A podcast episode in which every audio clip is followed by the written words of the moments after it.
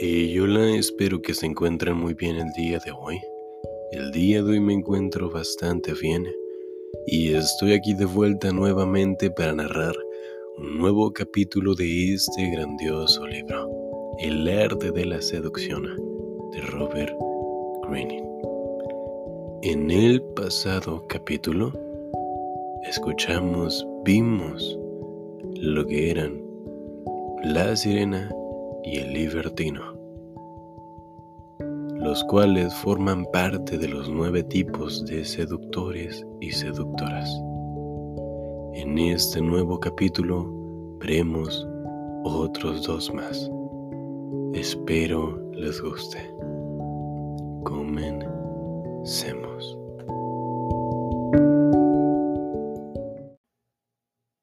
El amante ideal. La mayoría de la gente tiene sueños de juventud que se hacen trizas o desgastan con la edad. Se ve decepcionada por personas, sucesos y realidades que no están a la altura de sus aspiraciones juveniles. Los amantes ideales medran en esos sueños insatisfechos convertidos en duraderas fantasías anhela romance, aventura, suprema comunión espiritual. El amante ideal refleja tu fantasía. Es experto en crear la ilusión que necesitas, idealizando tu imagen. En un mundo de bajeza y desencanto, hay un ilimitado poder seductor en seguir la senda del amante ideal. El romántico ideal. Una noche de 1760, en la ópera de la ciudad de Colonia, una bella joven miraba al público sentada en su palco. Junto a ella se hallaba su esposo, el burgamaestre de la ciudad, hombre maduro y afable pero aburrido. Con sus lejos, la joven vio a un apuesto caballero vestido con un traje deslumbrante. Su mirada fue evidentemente advertida, porque terminada la ópera el hombre se presentó. Se llamaba Giovanni Giacomo Casanova. El desconocido besó la mano de la mujer. Ella le dijo que iría a un baile la noche siguiente. ¿Le gustaría a él asistir? Únicamente si puedo osar esperar, madame, contestó Casanova, que usted baile solo conmigo. La noche siguiente, después del baile, la mujer no podía pensar más que en Casanova. Él parecía haberse adelantado a sus pensamientos. Había sido tan agradable, pero también tan atrevido. Días más tarde, él cenó en casa de la dama. Y cuando el esposo de Isa se retiró a descansar, ella le mostró la residencia. Desde su tocador, la mujer señaló un ala de la casa, una capilla, justo a frente de la ventana, y en efecto, como si le hubiera leído la mente, Casanova asistió a misa en esa capilla el otro día. Y al ver a la dama en el teatro esa noche, le confió haber visto allí una puerta que sin duda conducía a una recámara. A su recámara. Ella rió y se fingió sorprendida, con el más inocente de los tonos. Él añadió que buscaría la manera de esconderse en la capilla al día siguiente. Casi sin pensarlo, ella murmuró que lo visitaría allí una vez que todos se hubieran ido a acostar. Casanova se ocultó entonces en el diminuto confesionario de la capilla, esperando día y noche. Había ratas, y él no tenía dónde tenderse. Pero cuando la esposa del burgamaestre llegó por fin, a altas horas de la noche, él no se quejó, sino que la siguió a su habitación, sin hacer ruido. Sus citas continuaron, varios días. De día, ella ansiaba que llegara la noche. Al fin tenía algo por qué vivir, una aventura. Ella le dejaba comida, libros y velas para hacerse llevaderas sus largas y tediosas estancias en la capilla. No parecía correcto usar un templo para ese propósito, pero esto no hacía sino volver más emocionante el asunto. Días después, sin embargo, ella tuvo que hacer un viaje con su esposo. Cuando regresó, Casanova había desaparecido tan rápida y grácilmente como llegó. Años más tarde en Londres, una llamada, una joven llamada Miss Pauline, vio un anuncio en un periódico local. Un caballero buscaba una inquilina para rentar una parte de su casa. Miss Pauline procedía de Portugal y era de la nobleza. Se había fugado a Londres con su amante, pero él había tenido que volver a casa y ella siguió y debió quedarse un tiempo antes de poder reunírsele. En ese momento se hallaba sola. Tenía poco dinero y estaba deprimida por sus miserables circunstancias. Después de todo, había sido educada como una dama. Contestó el anuncio. El caballero resultó ser Casanova. Y vaya que era un caballero. La habitación que ofrecía era bonita y la renta baja. Solo pidió a cambio ocasional compañía. Miss Pauline se mudó. Jugaban ajedrez, paseaban a caballo, hablaban de literatura. Él era tan fino, cortés y generoso. Aunque era, aunque era una mujer seria y altiva, ella terminó por depender de, de su amistad. Allí estaba un hombre, con el que podía hablar horas enteras. Luego, un día Casanova pareció distinto, molesto, agitado. Confesó estar enamorado de ella. Miss Pauline regresaría pronto a Portugal a reunirse con su amante, y eso no era precisamente lo que quería oír. Le dijo a Casanova que debía ir a montar para serenarse. Esa misma noche recibió la noticia Casanova había caído de su caballo. Sintiéndose responsable del accidente, ella corrió a verlo. Lo halló en cama y se arrojó a sus brazos, incapaz de controlarse. Esa noche se hicieron amantes, y lo siguieron siendo por el resto de la estancia de Miss Pauline en Londres. Cuando llegó el momento de que ella se marchara a Portugal, él no intentó detenerla, por el contrario, la consoló razonando que cada uno le había ofrecido al otro el antídoto temporal perfecto contra su soledad y que toda la vida serían amigos. Años después, en una pequeña ciudad española, una joven hermosa mujer llamada Ignacia salía de la iglesia. Luego de confesarse, Casanova la abordó, caminó a ella a casa de ella. Él le explicó que le apasionaba bailar el fandango y la invitó a un baile para la noche siguiente. Él era tan distinto a todos en la ciudad que tanto le aburrían. Desesperada por ir, sus padres se opusieron, pero ella convenció a su madre de que fungiera como dama de compañía. Tras una inolvidable noche de baile, él bailaba muy bien el fandango para ser extranjero, Casanova confesó estar locamente enamorado de ella. Ignacia replicó muy triste que ya tenía prometido. Casanova no insistió, pero los siguientes días la llevó a más bailes y corridas de toros. En una ocasión Casanova la presentó con una amiga suya, una duquesa, que coqueteó descaradamente con él.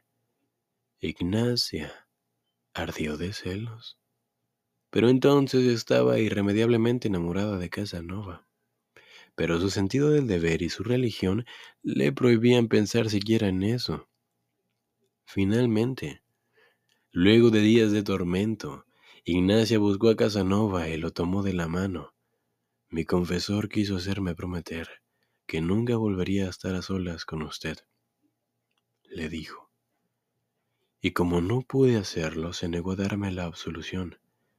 Es la primera vez en la vida que me ocurre algo así. Me he puesto en manos de Dios y he decidido que mientras usted está aquí, haré cuanto desee. Cuando, para mi pesar, se marche de España, buscaré otro confesor. Mi capricho por usted, después de todo, es solo una locura pasajera. Casanova es quizá el seductor más exitoso de la historia. Pocas mujeres se le resistían. Su método era simple. Al conocer a una mujer la estudiaba. Acompañaba, acompañaba sus estados de ánimo, indagaba qué le faltaba en la vida y se lo daba. Se volvía el amante ideal. La esposa del aburrido burgomaestre necesitaba aventura y romance. Quería a alguien que sacrificara tiempo y comodidad para poseerla. A Miss Pauline le faltaba amistad, ideales elevados y una conversación seria. Quería un hombre de buena cuna y generoso, que la tratara como una dama. A Ignacia le faltaba sufrimiento y tormento. Su vida era demasiado fácil para sentirse verdaderamente viva y tener algo real que confesar. Necesitaba pecar. En cada caso, Casanova se adaptó a los ideales de la mujer respectiva. Dio vida a su fantasía una vez que ella caía bajo su hechizo, un pequeño truco o cálculo sellaba el romance. Un día entre ratas, una artificiosa caída de un caballo, un encuentro con otra mujer para ponerla celosa. El amante ideal es raro o rara en el mundo moderno, porque este papel implica esfuerzo, te obliga a concentrarte intensamente en la otra persona, a sondear qué le falta, lo cual es la causa de la desilusión. La gente suele revelar esto en formas sutiles, mediante gestos, tonos de voz, una mirada a los ojos, aparentando ser lo que le hace falta, encajarás en su ideal.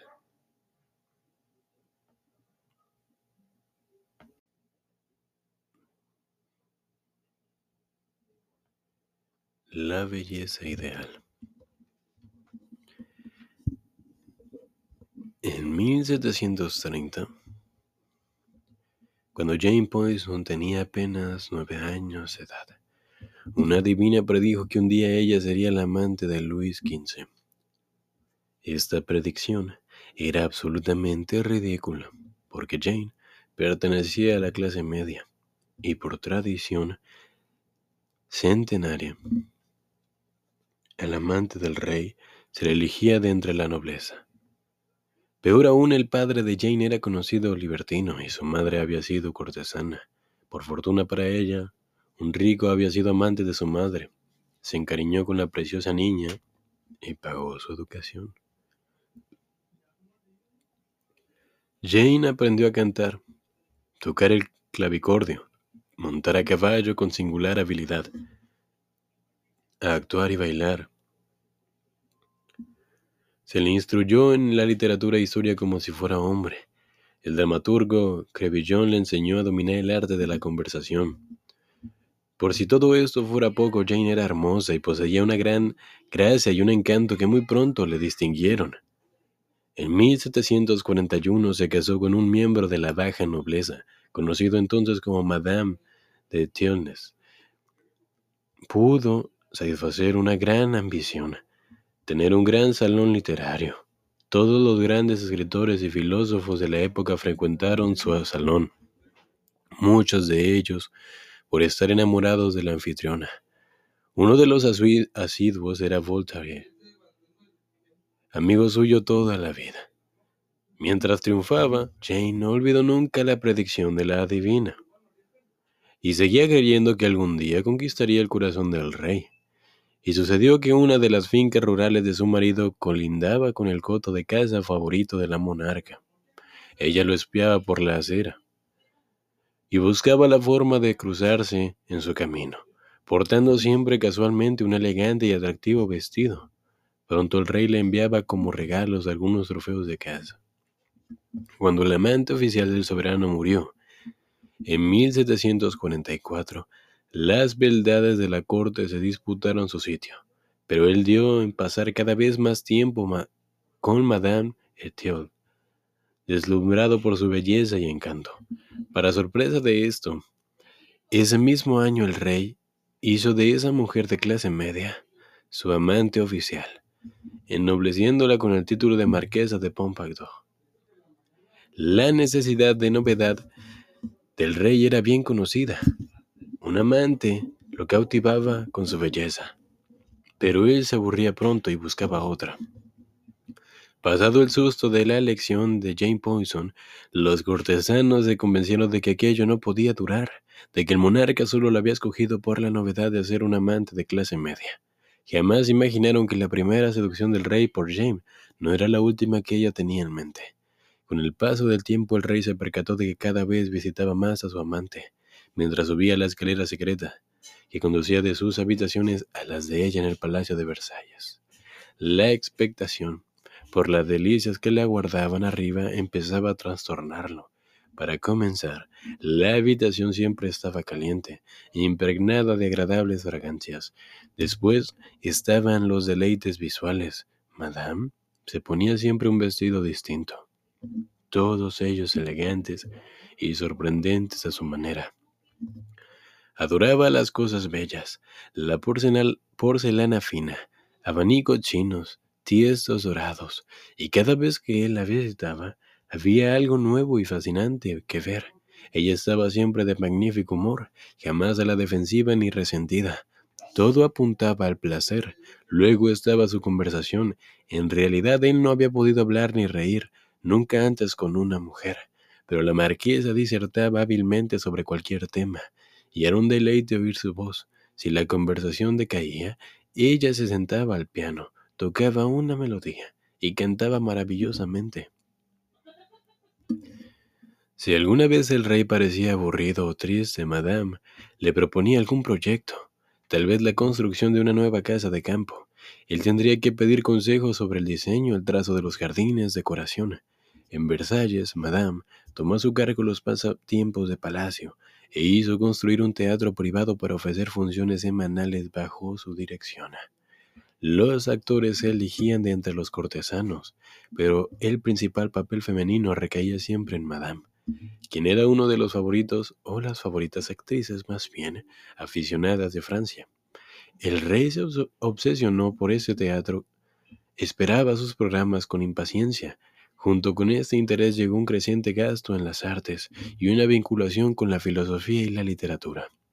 Un hombre al que antes solo le importaba la casa y el juego, pasaba cada vez menos tiempo con sus allegados y se volvió un gran mecenas.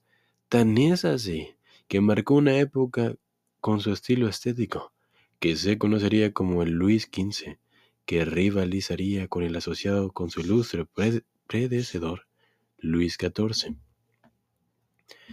Así pues, los años pasaron sin que Luis se cansara de su amante. De hecho, la hizo duquesa, y su poder y ascendiente se extendieron de la cultura a la política.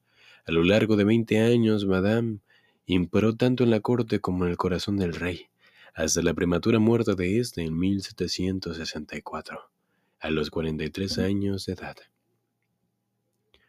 Luis XV tenía un agudo complejo de inferioridad Sucesor de Luis XIV, el rey más poderoso en la historia de Francia, había sido educado y condicionado para el trono, pero ¿quién podía igualar a su predecesor?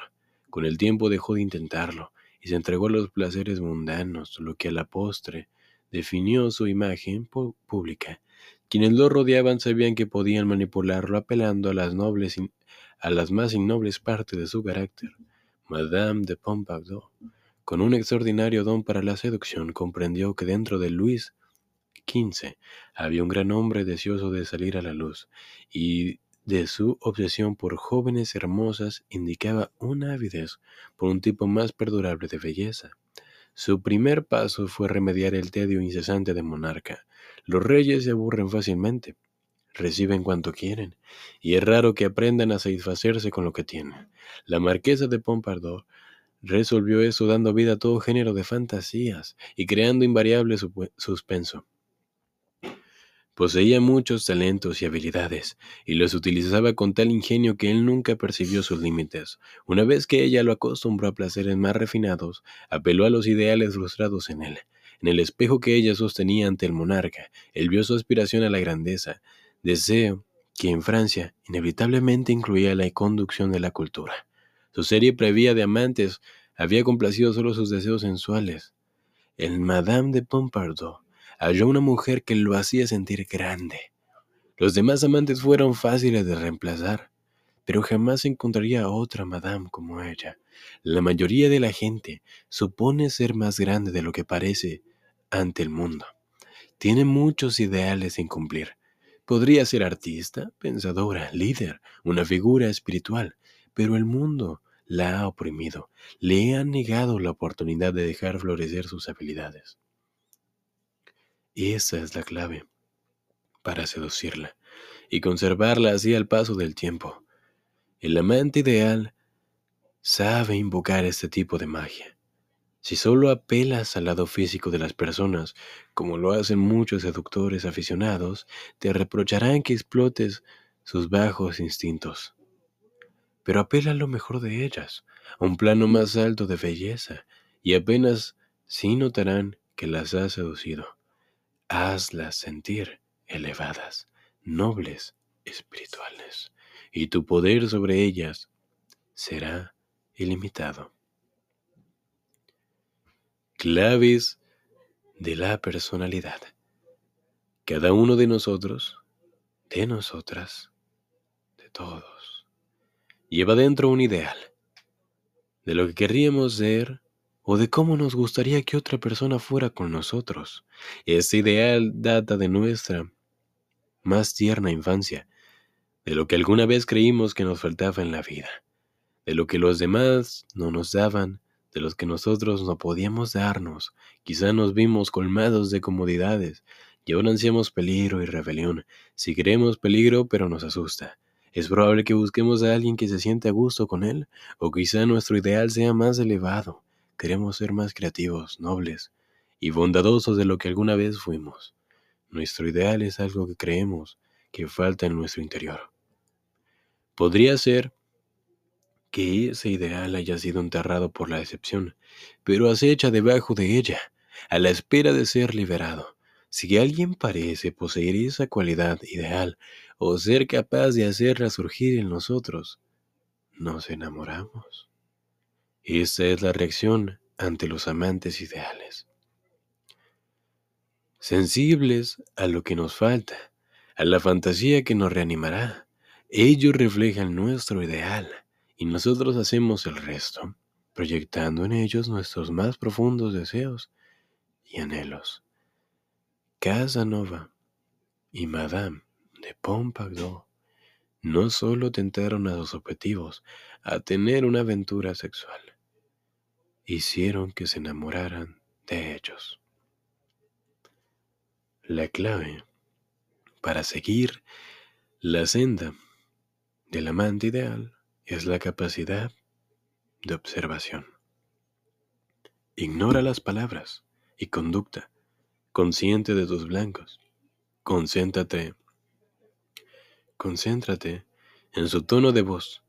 Un sonrojo aquí, una mirada allá, las señales que delatan los que sus palabras no dirán. El ideal suele expresarse en su contrario. Al rey XV, Luis XV, parecía interesarle nada más cazar venados y mujeres pero eso solo encubría lo decepcionado que estaba de sí mismo. Ansiaba que alguien elogiara sus nobles cualidades. Peligros. Los principales peligros en el papel del amante ideal son las consecuencias que se desprenden de permitir que la realidad se cuele en él. Tú creas una fantasía que implica la idealización de tu carácter. Y esta es una tarea incierta, porque eres un humano e imperfecto. Si tus faltas son graves o inquietantes, reventarán la burbuja que has formado.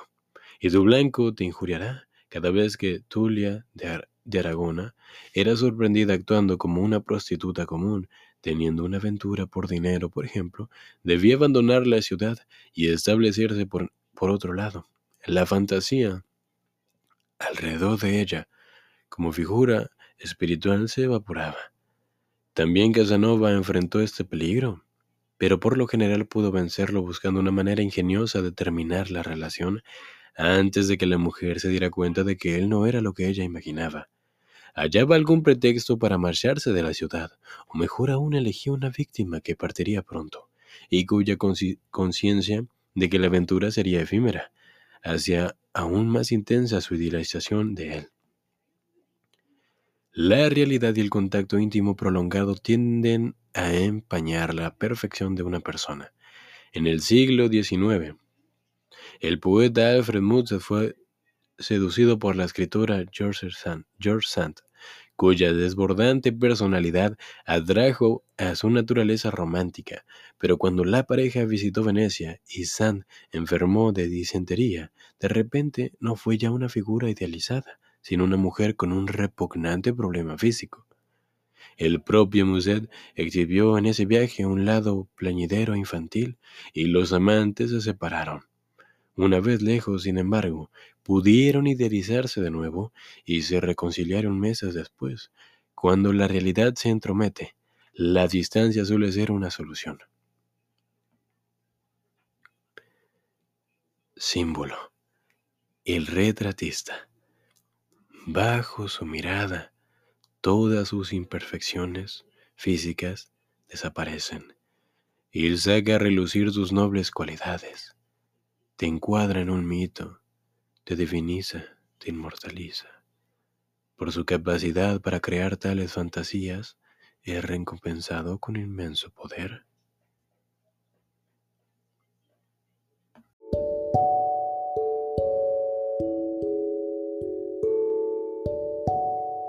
Y bien, hemos acabado este nuevo capítulo. Expusimos únicamente al amante ideal por falta de tiempo. No obstante, en el siguiente capítulo hablaremos de más seductores, así que no os preocupéis. Espero que hayan disfrutado de este capítulo. De ser así, les invito a que me sigan donde quiera que me estén escuchando. Me harían un gran favor siguiéndome en mis redes sociales, que estaré dejando aquí en la descripción. Sin más que decir, que tengan un bonito día y una buena vida. Hasta pronto.